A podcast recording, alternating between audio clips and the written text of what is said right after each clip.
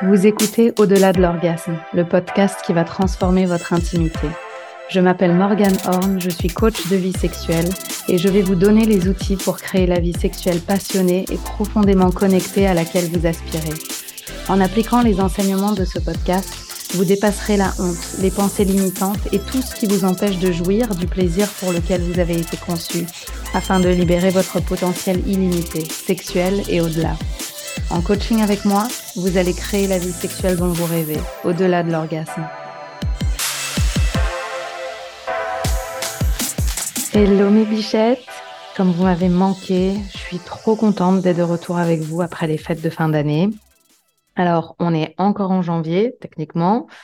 Euh, à l'heure où j'enregistre ce podcast, euh, on est le 30, donc il est presque pas trop tard pour vous souhaiter à toutes une merveilleuse année 2023 et surtout avec beaucoup, beaucoup, beaucoup de sexe, de passion, de plaisir, d'orgasme, de connexion.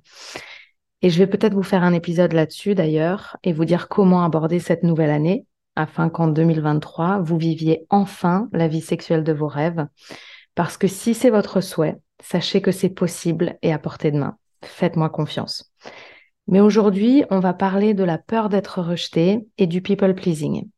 C'est un schéma que je vois beaucoup de mes clientes reproduire.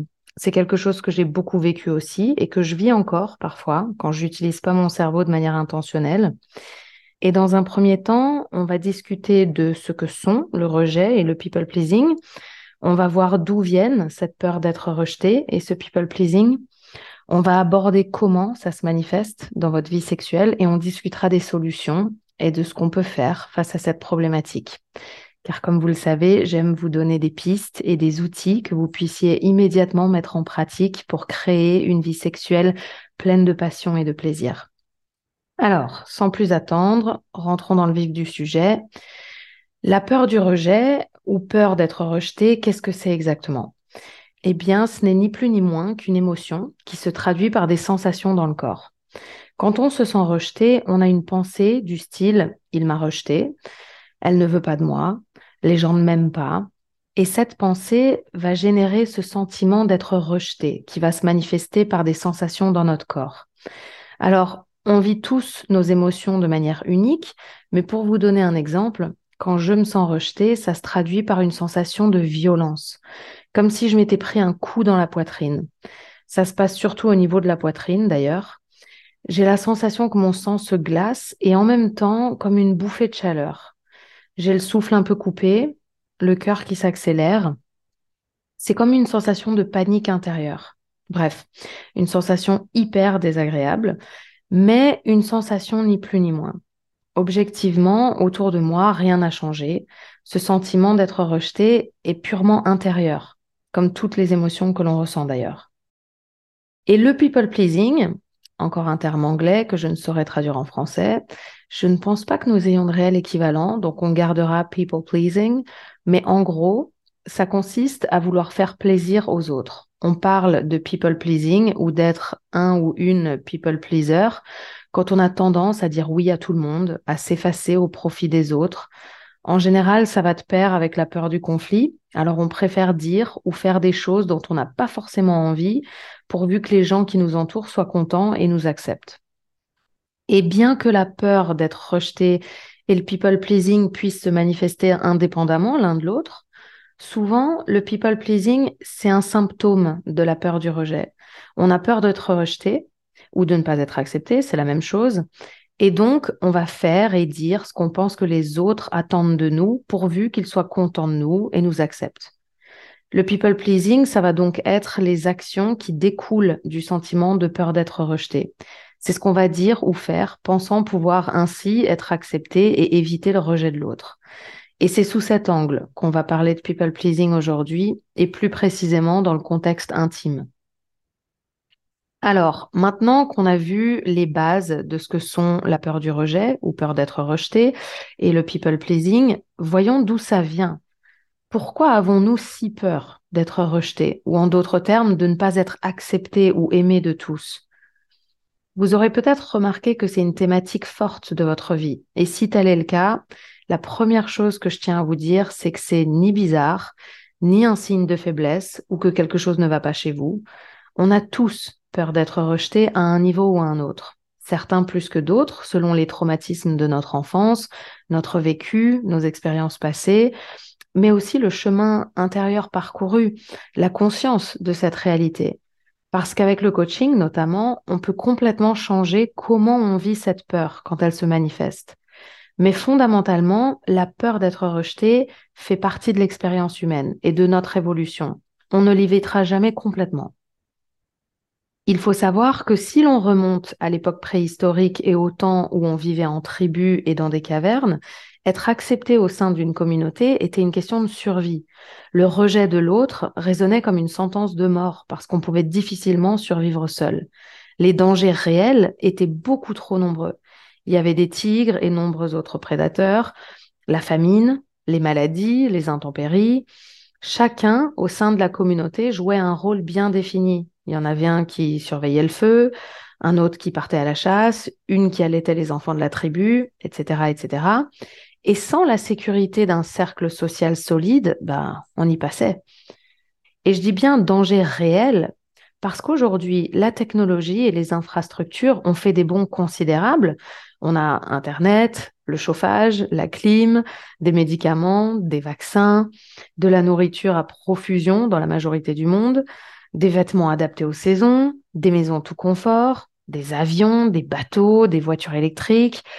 On risque pas de se faire manger par un tigre à chaque fois qu'on passe la porte de la maison.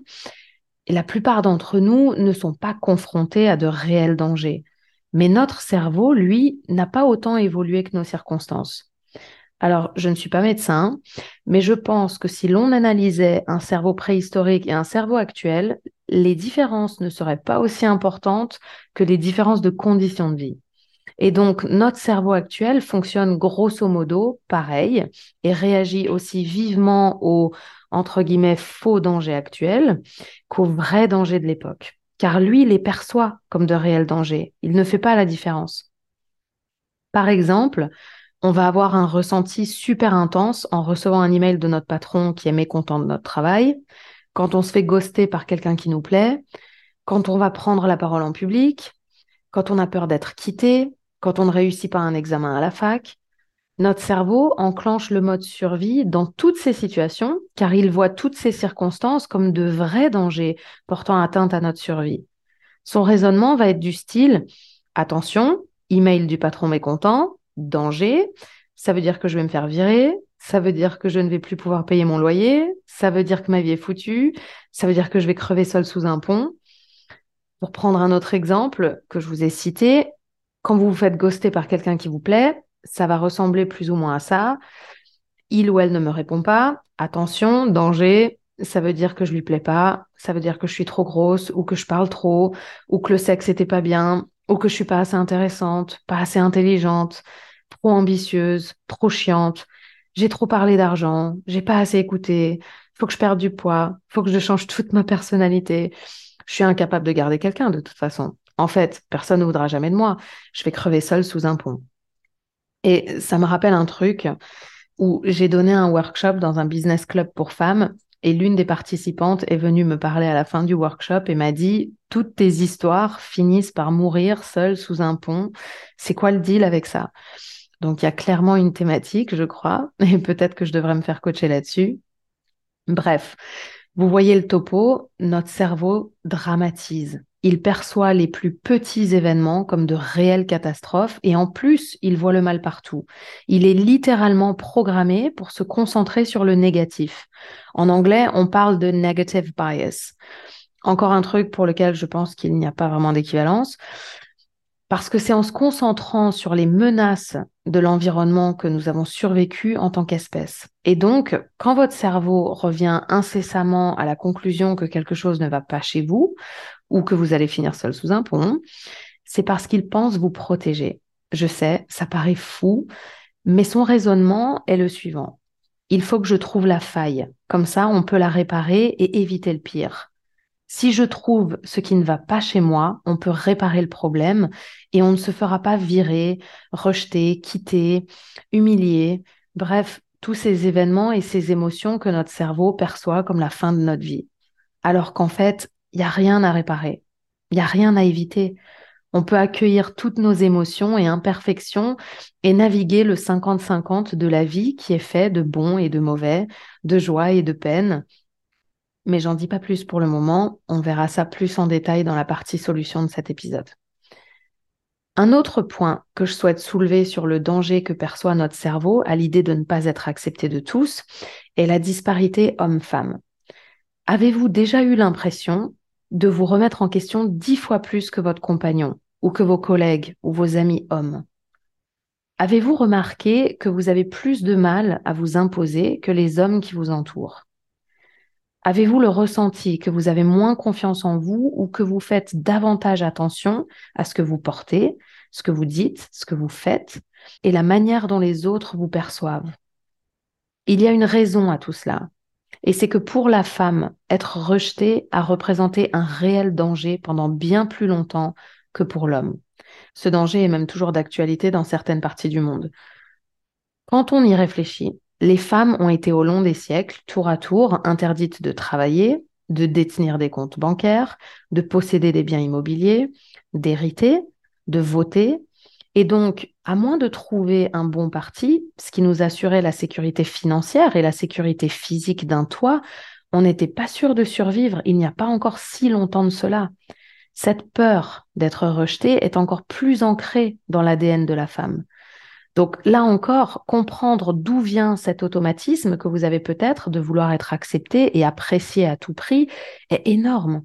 Vous pouvez arrêter de vous flageller en pensant être faible ou que c'est un défaut qui vous est propre. La peur d'être rejeté est marquée au fer rouge chez nous tous, êtres humains. Elle fait partie de notre évolution, mais surtout et encore plus chez nous les femmes. L'autre particularité chez la femme est cette tendance au people pleasing. J'ai évoqué le fait que le people pleasing se manifeste souvent en réaction à la peur d'être rejeté, on va dire et faire ce qu'on pense que les autres attendent de nous, comme ça on est sûr d'être accepté et on reste bien en sécurité. Mais chez la femme, le people pleasing, c'est également une question de conditionnement. On a été conditionné par la société à être l'objet du désir de l'homme. Et dans cette dynamique, on va se contorsionner afin de plaire et d'être entre guillemets choisi contrairement à l'homme qui, lui, est conditionné à poursuivre l'objet de son désir, à partir à la chasse en quelque sorte, à conquérir. Et on va voir dans un instant comment cette dynamique s'exprime plus précisément dans l'univers de la sexualité. Mais avant, le dernier point que je voulais mentionner sur l'origine de la peur d'être rejeté, au-delà de la question de l'évolution et de la survie, c'est que plus largement, l'être humain a un besoin fondamental d'amour, d'affection et de connexion à l'autre. Nous ne sommes pas des animaux solitaires. Nous sommes faits pour vivre ensemble. Et là encore, ce besoin de connexion va varier de personne en personne et ne va pas se manifester de la même façon pour tout le monde. Mais tous les scientifiques et psychologues s'accordent à dire qu'une certaine proximité sociale est nécessaire à notre épanouissement. Il est donc naturel d'avoir un certain besoin d'acceptation et d'appartenance à un cercle social. Donc voilà pour les raisons qui expliquent notre peur d'être rejeté. Maintenant qu'on a les bases de ce phénomène, voyons comment ça se manifeste dans notre vie sexuelle, parce qu'on est là pour parler de fesses, après tout. Alors, avant toute chose, je pense qu'il est bon de préciser que la peur d'être rejeté n'est pas toujours consciente, et surtout, qu'elle se déguise parfois sous une autre identité. Et par là, je veux dire que vous n'avez peut-être pas la pensée j'ai peur que mon ou ma partenaire me rejette, mais vous pensez peut-être mon mari a plus souvent envie que moi, alors je le fais pour lui faire plaisir. Dit comme ça, vous ne vous apercevez peut-être pas que vous êtes en mode people pleasing parce que vous avez peur d'être rejeté. Ça paraît presque joli comme raisonnement. Oh, je veux juste lui faire plaisir. C'est normal dans un couple de vouloir faire plaisir à l'autre. Mais au fond, ce qu'il se passe réellement, c'est une peur de ne pas satisfaire votre mari, une peur de ne pas être assez, une peur qu'il se lasse ou qu'il aille voir ailleurs, voire qu'il vous quitte, car vous ne lui donnez, entre guillemets, pas assez de ce dont il a besoin. C'est une forme de peur d'être rejeté ou même sans aller jusque-là, vous vous dites peut-être que ça fait partie des concessions de couple et que vous ne faites que remplir votre rôle sans quoi vous ne seriez pas une bonne épouse et ça lui donnerait une raison de partir. là aussi, vos actions sont le reflet d'une forme de peur d'être rejeté. Je me force ou je me pousse à coucher avec car c'est ce qui est attendu de moi, sinon mon couple ne tiendra pas. Alors, je pense que vous l'aurez un peu deviné avec cet exemple, la peur d'être rejeté se manifeste généralement par une tendance à se focaliser sur l'autre et à se soucier de son épanouissement et de son plaisir au détriment d'une autre. Et vous allez me dire, qu'y a-t-il de mal à cela? C'est bien de vouloir donner du plaisir à son ou sa partenaire. Et je suis à 1000% avec vous sur ce point et je vous en prie, choisissez quelqu'un qui se soucie de votre plaisir. Mais la question importante à se poser pour savoir si on est en mode people pleasing par peur d'être rejeté est pourquoi est-ce que je fais telle ou telle chose? Quelle est ma motivation? Par exemple, quand je fais une fellation à mon mec, je la fais parce que ça m'excite de lui donner du plaisir, parce que j'adore l'entendre gémir et se tordre de plaisir, parce que j'aime lui faire du bien, parce que j'aime la sensation de son pénis qui caresse ma gorge, parce que j'aime la sensation de puissance que ça me donne de savoir que je contrôle son plaisir et que je décide quand il jouit, ou bien est-ce que je fais une fellation malgré le fait que je déteste ça, parce que si j'en fais pas, un jour ou l'autre, il ira voir ailleurs parce que je le satisfais pas. En d'autres termes, j'ai peur de ne pas être assez, peur d'être rejeté, quand on a peur d'être rejeté, sexuellement, on va avoir tendance à faire des choses qu'on n'a pas nécessairement envie de faire, parce qu'on pense que c'est ce que notre partenaire attend de nous et ce dont il ou elle a envie. On a tellement peur que le rapport ne soit pas satisfaisant pour lui ou elle qu'on est prête à tout pourvu que notre partenaire en sorte satisfait ou satisfaite. Et je me permets de parler au féminin car c'est un truc de femme majoritairement, pour les raisons que j'ai énoncées. Ça fait partie de notre conditionnement, de nous soucier du bien-être des autres avant le nôtre, surtout celui de l'homme qui partage notre vie. Et là, je parle bien évidemment des couples hétérosexuels où cette dynamique est d'autant plus présente. Les statistiques montrent que les couples lesbiens sont bien plus satisfaits sexuellement et cette problématique de peur d'être rejeté entre femmes est beaucoup moins présente. La deuxième chose que j'observe avec cette peur d'être rejeté, c'est qu'on va ignorer nos désirs dans les deux sens du terme. C'est-à-dire qu'on va avoir tendance à ignorer leur existence et quand on les connaît, on va les mettre de côté.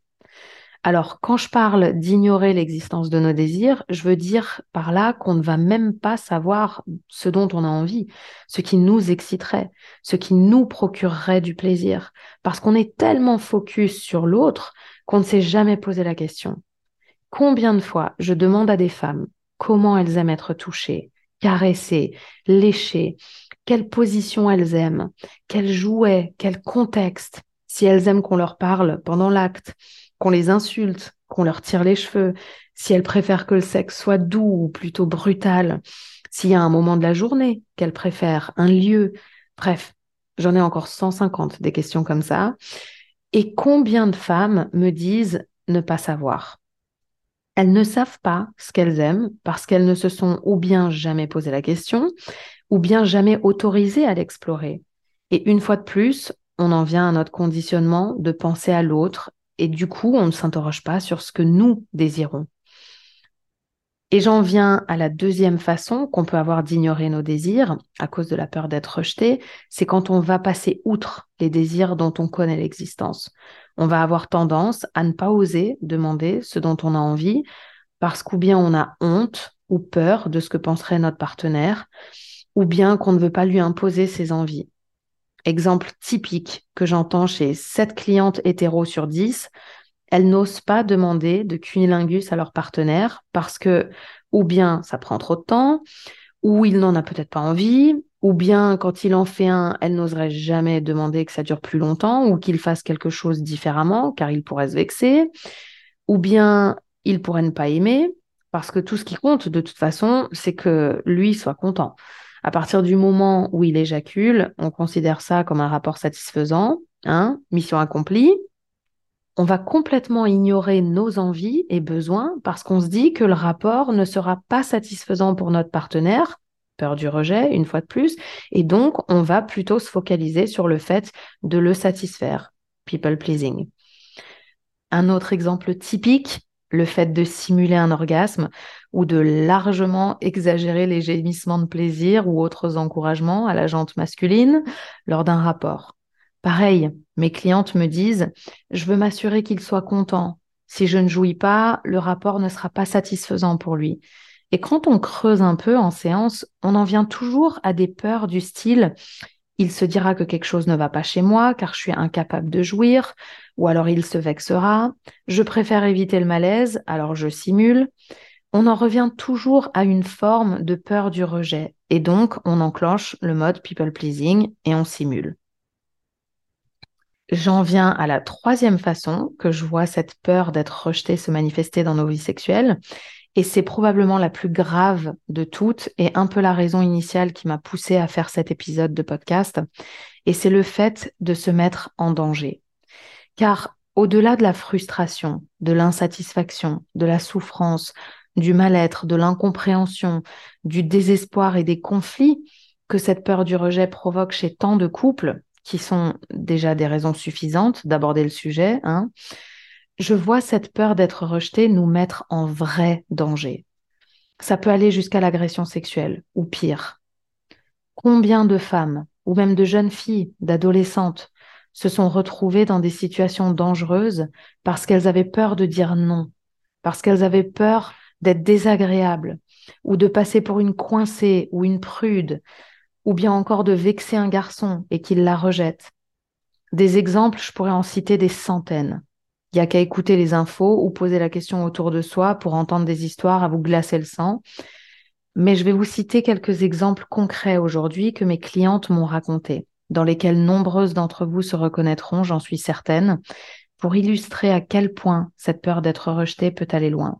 Et encore une fois, à quel point cette peur peut être déguisée. C'est pas toujours évident d'apercevoir que c'est en fait la peur d'être rejeté et notre conditionnement au people pleasing qui se cache derrière nos réactions.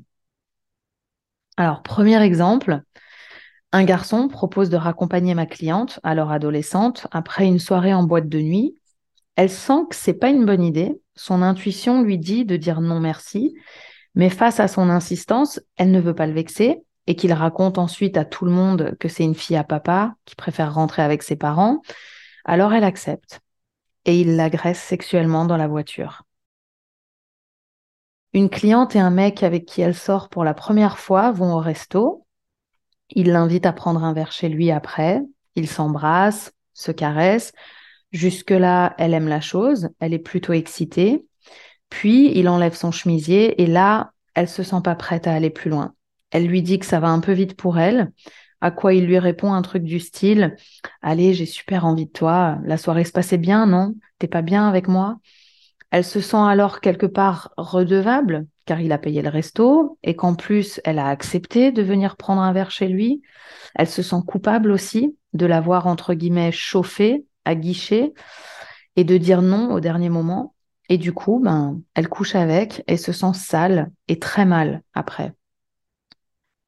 Un troisième exemple, une de mes clientes passe la soirée avec un homme qu'elle fréquente depuis peu elle lui dit qu'elle ne veut pas aller plus loin parce qu'elle a ses règles et porte un tampon.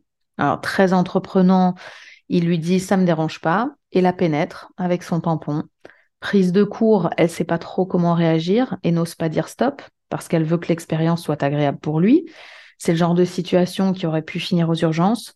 Le tampon aurait pu remonter dans son vagin, il aurait pu être oublié, ça aurait pu générer un risque d'infection ou de choc toxique.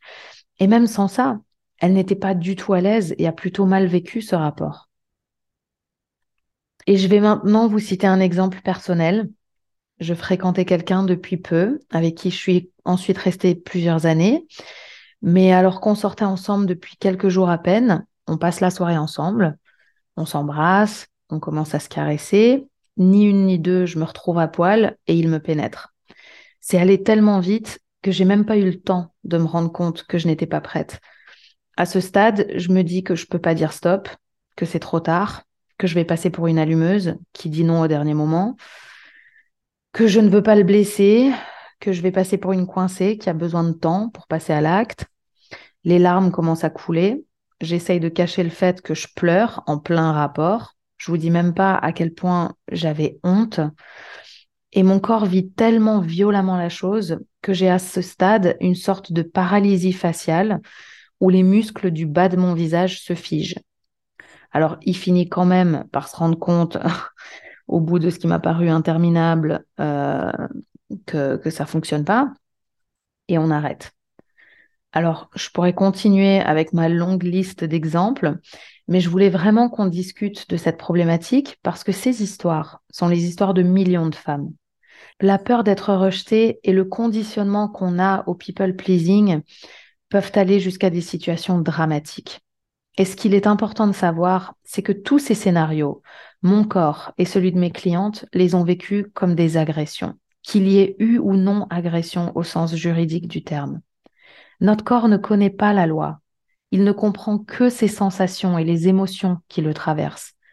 Et dans chacun de ces exemples, ce qu'il s'est passé, c'est qu'il y a eu une situation ou une circonstance. Notre corps nous a envoyé des signaux qu'il n'était pas prêt, qu'il n'était pas à l'aise, qu'il ne se sentait pas en sécurité, et nous l'avons ignoré. Et je ne dis pas ça pour nous culpabiliser, loin de là.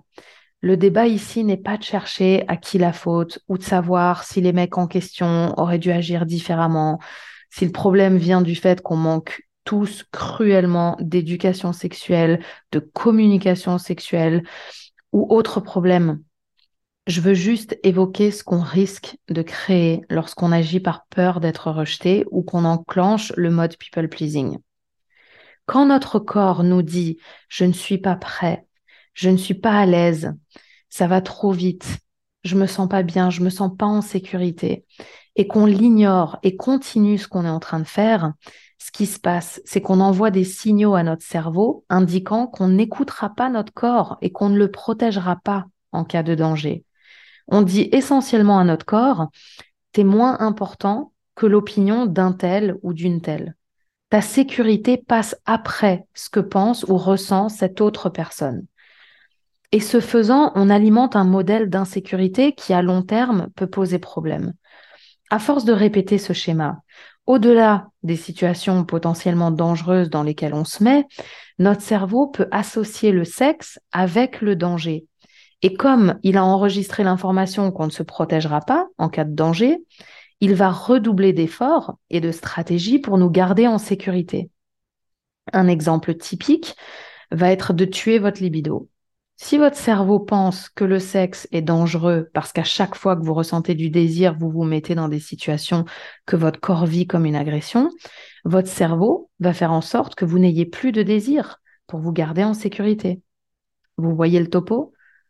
Et je vois ainsi des clientes qui n'ont plus de désir sexuel depuis des années et qui ne savent pas pourquoi, jusqu'à ce qu'on creuse un peu et qu'on se rende compte qu'elles n'ont pas écouté leur corps par le passé et que cette libido au point mort est en fait un mécanisme de protection mis en place par leur cerveau. Et je vais vous donner dans un instant mes pistes de réflexion et outils pour briser ce schéma et vous assurer de toujours respecter vos limites et d'éviter les situations où vous vous mettez en danger en agissant par people pleasing ou euh, par peur d'être rejeté. Mais juste avant, la dernière façon qu'on peut avoir de vivre cette peur du rejet que je souhaite évoquer, c'est qu'on va commencer à douter de soi.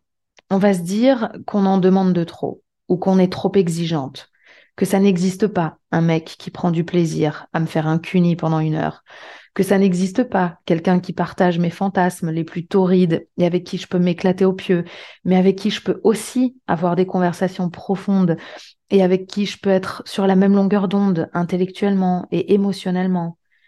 Que ce soit parce qu'on doute de la faisabilité de nos désirs ou de notre capacité à être aimé par quelqu'un qui réunirait tous nos critères, on va ignorer on va rejeter une partie de nous pour être mieux accepté par quelqu'un qui, au fond, ne nous satisfait pas, parce qu'on ne croit pas pouvoir vivre quelque chose de mieux de toute façon. Alors, on en vient enfin aux solutions, ma partie favorite de l'épisode, car j'aime vous apporter des pistes de réflexion et des outils pour transformer votre vie. Alors maintenant qu'on a identifié cette peur d'être rejeté, qu'on sait d'où elle vient, qu'on sait pourquoi on a tendance à être des people pleasers. Je déteste le dire avec cet accent français. Et surtout, maintenant qu'on sait ce qu'on crée dans notre vie quand on agit en conséquence, comment peut-on briser ce schéma concrètement? Je pense que la première chose est de réaliser que le sentiment d'être rejeté fait simplement partie de la vie et de l'expérience humaine et que personne n'y échappe. On va tous ressentir cette peur à différents moments de notre vie. Quand on comprend que le sentiment d'être rejeté n'est rien d'autre qu'une émotion dans notre corps, au même titre que d'autres émotions négatives, comme la tristesse, le stress ou autre, on aura moins tendance à vouloir y échapper à tout prix. Accepter que ce sentiment nous arrivera simplement parce qu'on est humain et qu'en tant que tel, on va de toute façon vivre tout l'éventail des émotions humaines, quelles que soient nos circonstances, c'est plutôt libérateur.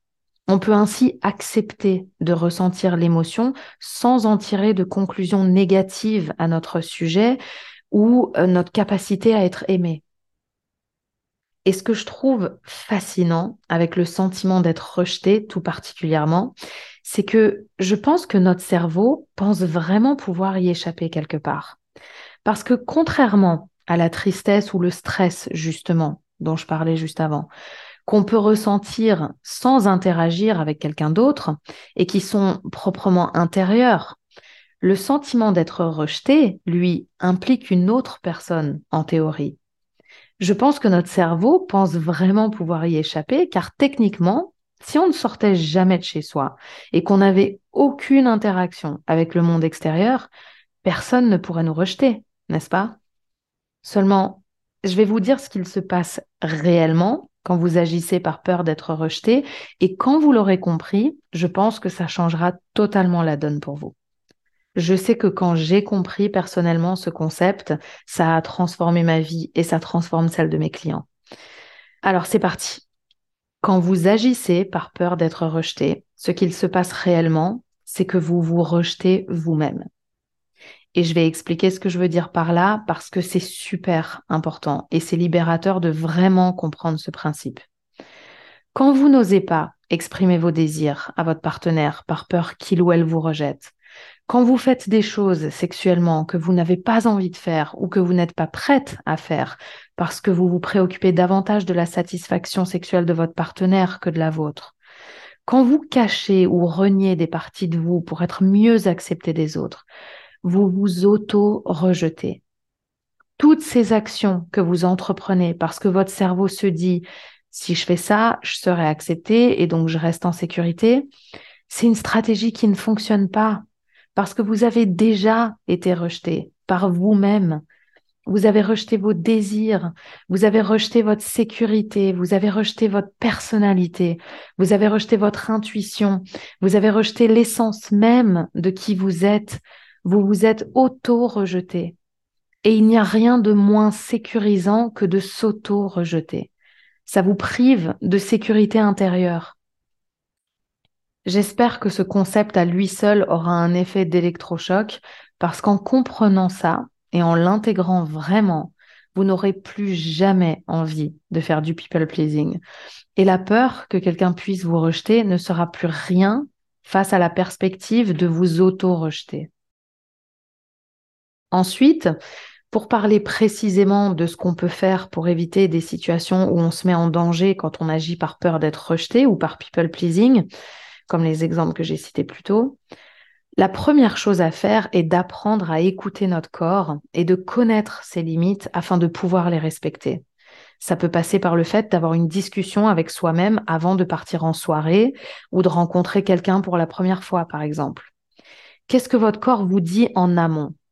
Vous sentez-vous en sécurité émotionnelle suffisante avec cette personne pour passer à l'acte si jamais les choses allaient dans cette direction?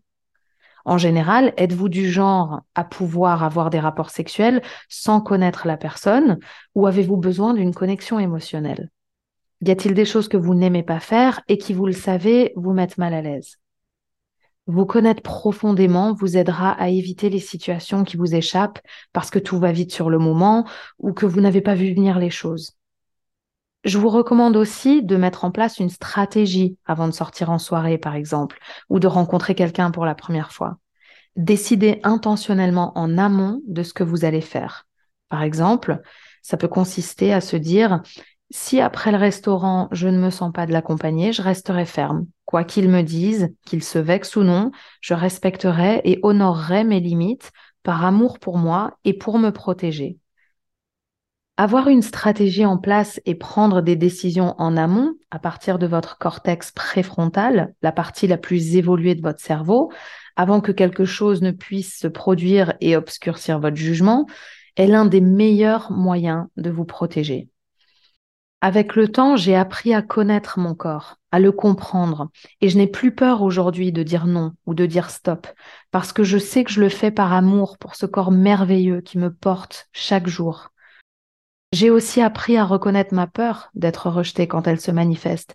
Et je peux me rappeler que si je l'écoute, je vais m'auto-rejeter, ne pas me respecter, voire me mettre en danger. Et ça, c'est pire que de vexer quelqu'un ou de le laisser penser ce qu'il veut penser de moi. Ma sécurité intérieure, mon bien-être et ma satisfaction sexuelle me sont bien plus précieux. Un autre truc que je voulais dire, c'est que selon moi, être rejeté est plutôt naturel et plutôt sain. C'est même bon signe.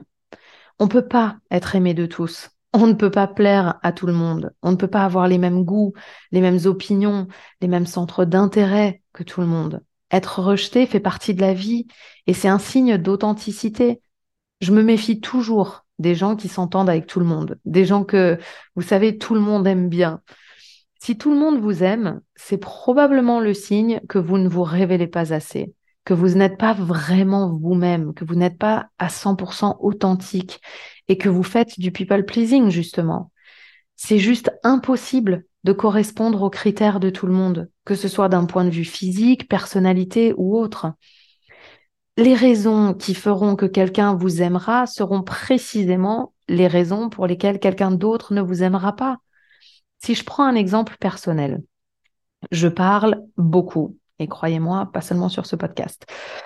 En grandissant, on m'a beaucoup reproché de trop parler, de couper la parole. On m'a déjà dit que je m'intéresse qu'à moi parce que je ne laisse pas parler les autres, que je monopolise l'attention, que je prends trop de place. Et c'est devenu un vrai complexe et une source de souffrance pendant des années, car c'est pas comme ça que je vis les choses intérieurement. Si je parle tout le temps, c'est premièrement parce que j'ai pas de filtre. Tout ce qui me passe par la tête sort par ma bouche. Et quand je parle avec quelqu'un et que je coupe la parole sans m'en rendre compte ou que je laisse pas assez de temps aux autres pour rebondir avant de prendre la parole, c'est parce que je suis tellement excitée et enthousiasmée par la conversation que j'ai envie de participer, j'ai envie de répondre. Au contraire, si je m'intéresse pas à vous, c'est là que je parle pas. Donc, en gros, si je parle pas, vous savez que ça coince. Bref, ce que certains ont vu comme un défaut et une raison de ne pas m'aimer, d'autres l'adorent. Je suis régulièrement remerciée par des personnes qui me disent que je les mets à l'aise. Des personnes plus introverties m'ont déjà dit qu'elles ont peur des blancs dans les conversations et qu'elles n'aiment pas toujours prendre la parole et que ça les met en confiance quand je trouve toujours un truc à dire qu'elles n'ont jamais vu ça comme un manque d'intérêt de ma part. Au contraire, je leur pose mille et une questions et elles sentent mon intérêt sincère à leur égard. Tout ça pour dire que quoi que vous fassiez, quoi que vous disiez, quoi que vous portiez, quel que soit le poids que vous pesiez, votre coupe de cheveux, vos préférences sexuelles, vos opinions politiques ou autres, ça plaira à certains et pas à d'autres. Et c'est un angle de pensée qui peut vous aider lorsque la peur d'être rejeté se manifeste. Vous pouvez vous dire que si vous êtes authentique et sincère, ça fera partie du jeu. Et vu comme ça, on dédramatise le truc. Une autre façon de relativiser quand vous ressentez cet inconfort ou peur d'être rejeté, c'est déjà dans un premier temps de comprendre que se sentir rejeté ne veut pas dire être rejeté. L'émotion que vous ressentez est créée par vos pensées, mais comment pouvez-vous dire avec certitude que vous avez été rejeté? C'est la plupart du temps une question de perception. C'est l'idée que vous vous faites de la situation, mais quand on creuse en séance, on finit généralement par voir d'autres façons d'interpréter les circonstances. Et quand bien même quelqu'un vous aurait explicitement dit qu'il ou elle ne veut pas de vous, et si ce n'était toujours pas vous que cette personne rejetait? Par exemple, une cliente m'a confié en séance que son mari, avec qui elle est mariée depuis plus de 20 ans et avec qui elle a six enfants, lui aurait dit qu'il n'aime pas lui faire l'amour, que ça ne marche pas pour lui et qu'il ne prend pas de plaisir. Alors, vous allez me dire comment ne pas se sentir rejeté face à de telles paroles? Et en plus, quand c'est notre mari, quand c'est notre époux qui nous le dit. Et je vous comprends, c'est la réaction de base. Elle est, elle est complètement compréhensible. Et pourtant, en creusant un peu, on a trouvé d'autres explications possibles. Alors, je vous épargne les détails de la séance, mais en faisant preuve de curiosité et de compassion, et en se posant les bonnes questions, comme et si ce n'était pas moi qu'il rejette? Quelle autre possible explication pourrait-il y avoir? Pourquoi me dit-il ces choses? Eh bien, ma cliente a rapidement fait le lien avec l'anxiété de performance que son mari ressent et le fait qu'elle ne jouisse pas lors de la pénétration et les conclusions qu'il en tire de ses capacités à lui donner du plaisir. Bref, une chose dans l'autre, ma cliente a réalisé ou a choisi de penser que c'est son manque de confiance en lui-même que son mari projette sur elle. Et il est plus facile pour lui de la culpabiliser que d'avouer ce qu'il ressent, car il a trop peur de s'aventurer sur ce terrain. Un autre exemple typique, quand quelqu'un vous dit qu'il n'est pas attiré par vous physiquement.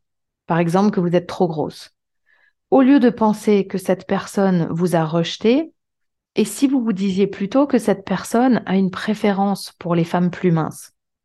Alors oui, vous serez peut-être déçu ou triste si cette personne vous plaisait, mais choisir de penser que la personne choisit autre chose et non pas qu'elle vous rejette, ça change pas mal la donne. Ce n'est plus vous qui êtes personnellement rejeté. Ça n'a plus rien à voir avec vous. Il en va des choix et préférences de cette autre personne. Et ça, ça lui appartient vous pouvez lui laisser ses choix et vous soustraire de l'équation. Et j'en viens à un autre point qui est que si quelqu'un vous rejette, devinez quoi, vous ne vouliez pas non plus de cette personne. Souvent, en séance, j'ai des clientes qui me confient s'adonner à des pratiques sexuelles qu'elles ne veulent pas par peur que leur compagnon les quitte ou aille voir ailleurs, ou bien de vouloir perdre du poids pour plaire à un homme, ou bien encore autre chose, mais quand je les coach, on en revient toujours à la même conclusion. C'est qu'au fond, elles ne veulent pas les mêmes choses que la personne qu'elles essaient à tout prix de satisfaire pour ne pas être rejetées. Elles n'aiment pas les mêmes pratiques sexuelles que cette personne, elles ne sont pas sur la même longueur d'onde, elles ne s'amusent pas, ne veulent pas être en couple avec quelqu'un qui ne les accepte pas telles qu'elles sont et pour qui elles devraient perdre du poids. Bref, elles ne veulent pas plus de cette personne que cette personne ne veut d'elles. Et c'est ce genre de questions que je souhaite vous proposer de vous poser aujourd'hui. Si vous vous trouvez dans une situation où vous avez peur d'être rejeté ou que quelqu'un vous a rejeté et que vous avez du mal à passer à autre chose.